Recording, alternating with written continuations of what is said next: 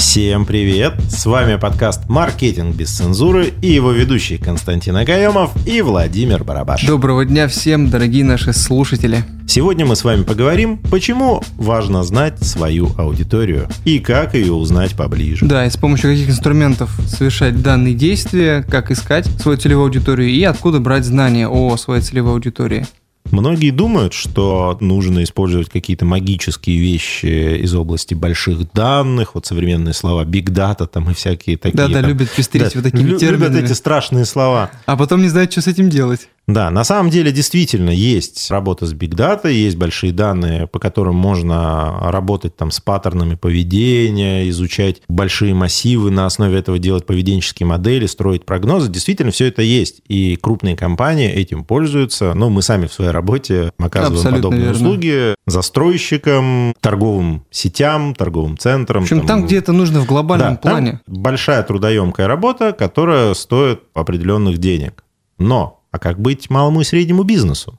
И вот как раз-таки здесь выступают многие инструменты. Есть такое явление, когда люди не понимают, и предприниматели не понимают, где искать знания о своей целевой аудитории. И тут на помощь приходит Яндекс Метрика. Устанавливайте на свой сайт, и, пожалуйста, там будет вся информация о вашей целевой аудитории. Соцсети сейчас ВКонтакте активно собирают, кстати, интересы по целевой аудитории, по входящему трафику в том числе, и даже тех, кто не то чтобы на вас подписан, а тех, кто просто заходит в группу посмотреть ваш контент. Любое мобильное приложение, которое разрабатывалось и которое разрабатывается, оно тоже должно давать знания об аудитории, и этим нужно обязательно пользоваться. Более того, даже на основе изучения чеков в магазине и просмотра видеозаписей торгового зала тоже можно делать выводы о моделях поведения своих покупателей, либо потенциальных покупателей, когда люди зашли, потолкались, посмотрели, все потрогали, померили, но не купили. Можно уже делать какие-то выводы. Как знания об аудитории вообще можно использовать в повседневной работе не только маркетологам, но и самим предпринимателям? Это будет полезно знать и понимать. Простой вопрос, когда задаешь. Кто ваша целевая аудитория? И начинается возраст от 18 и до 60. То есть, ну, не бывает такого сильного разбега в сегментации целевой аудитории. И вот тут как раз приходит на помощь инструмент, про который я говорил, это Яндекс Метрика. Она отлично сегментирует по возрасту, полу, по устройствам, с которых к вам заходят на сайт, по ключевым фразам, которые используют люди, чтобы зайти к вам на сайт, и многие другие параметры, которые помогут вам понять, как вас находит ваша аудитория, и это нужно обязательно использовать в работе, в объявлениях в рекламных, в продвижении контента через органические инструменты, то есть через свой сайт, и в том числе через работу с использованием ВКонтакте, с использованием телеграм-каналов и так далее. Если у вас офлайновые продажи, тоже не стоит этого бояться.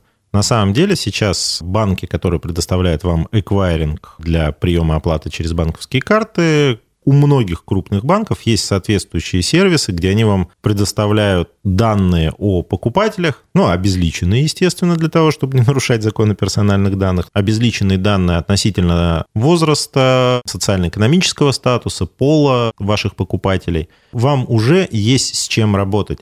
Ну, сейчас даже офлайн уже Очень спокойно да, очень спокойно отслеживается. Более того, даже если ваши банки, с которыми вы работаете, не в полной мере предоставляют подобные данные, ну, самый простой вариант, всегда в торговом зале есть камера, но не поленитесь там сами, либо там с вашими маркетологами посидеть, изучить эти все данные, то есть вплоть до того, что можно отслеживать трекинг перемещения покупателей по торговому залу, смотреть, где они ходят, где мертвые зоны, где кто из них ходит, то есть, условно говоря, молодежь заходит вот так вот по такому алгоритму действует, там люди более старшего возраста вот по такому алгоритму действуют. И на основе всех этих данных вы можете составлять паттерны поведения, исходя из которых вы можете сделать перестановку в зале, по-другому выкладки. Вот у нас было принято смеяться там над э, всякими там мерчендайзерами там и прочим, но по неопытности. Ну, потому что не знали появились- да, специфику работы. Да, не знали специфику. Но на самом деле это же целая наука. И люди, Конечно. которые занимаются выкладкой на полках, там, в супермаркетах или еще где-то, они это делают по науке, потому что уже отработано. Мужчины идут вот по такому маршруту, женщины идут по такому маршруту, поэтому мы разложим хлеб здесь, молоко здесь, батарейки здесь.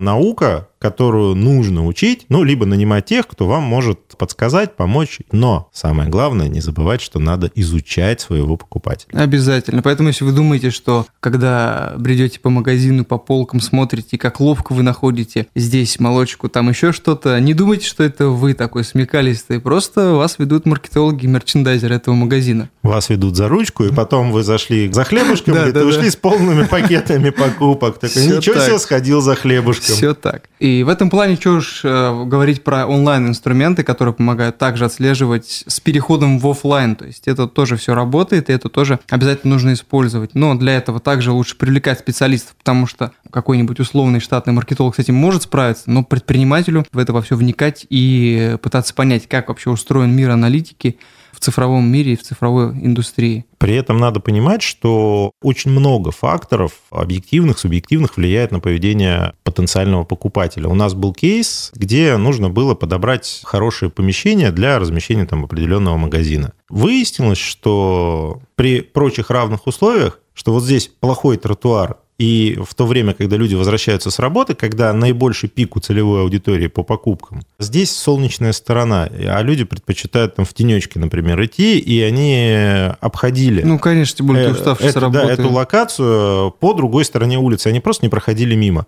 Или когда вот на остановочном комплексе размещен магазин, все классно, но люди спиной стоят к нему, и они просто не успевают его увидеть. Если они подходят на остановку, стоят уставшие, ждут автобус, стоят к магазину спиной, и они его не замечали. И вот подобных вещей в анализе как раз поведения это позволяет избежать каких-то потерь, когда вы вроде открыли, вложили душу, деньги в создание своего продукта, а к вам никто не заходит, либо заходит ну, гораздо меньше, чем вы рассчитывали. Хотя вроде как трафик да, мимо да. огромный. Поэтому, как мы говорили в прошлых эпизодах нашего подкаста а, о том, что нужно не переставать учиться, в том числе и нужно не переставать изучать активно свою аудиторию, ее поведение, анализировать ее поведение и пытаться понять, почему они поступили вот таким вот образом, а не, там, допустим, каким-то иным способом. Поэтому это очень важно во всей работе, во всех процессах работы тоже надо помнить еще один момент. Вы зачастую не являетесь своей целевой аудиторией. И когда вы описываете те или иные каналы коммуникации, когда вы планируете какие-то маркетинговые акции или даже обустраиваете торговый зал или там обустраиваете онлайн витрину, онлайн-магазин, если товар не ваш, если вы не целевая аудитория, не делайте под свой вкус поймите свою целевую аудиторию. Даже вплоть до того, что все брендирование, все ваши коммуникационные стратегии, все должны строиться из тех людей, кто будет у вас покупать, а не из вашей вкусовщины, что мне нравится радио Шансон, поэтому рекламу мы будем размещать. Да, да, да, Но у нас же, говорит, подгузники. Мы будем размещаться на радио Шансон. Я же слушаю его. Я же его слушаю. Из таких вот историй. А почему я не вижу нашу рекламу? Ну, наверное, потому что вы не подходите под параметры этой рекламы и не являетесь целевой аудиторией. Это значит, говорит, отлично работают таргеты, да, да, и да. деньги рекламного бюджета не сливаются впустую. Все верно. Завершая сегодняшний наш подкаст, не бойтесь изучать свою аудиторию, не бойтесь учиться, не бойтесь спрашивать, привлекать профессионалов для того, чтобы они вам помогли. Иначе вы потеряете денежку. Это был подкаст «Маркетинг без цензуры». Константин Акаемов, Владимир Барабаш. Услышимся. Всем всего хорошего.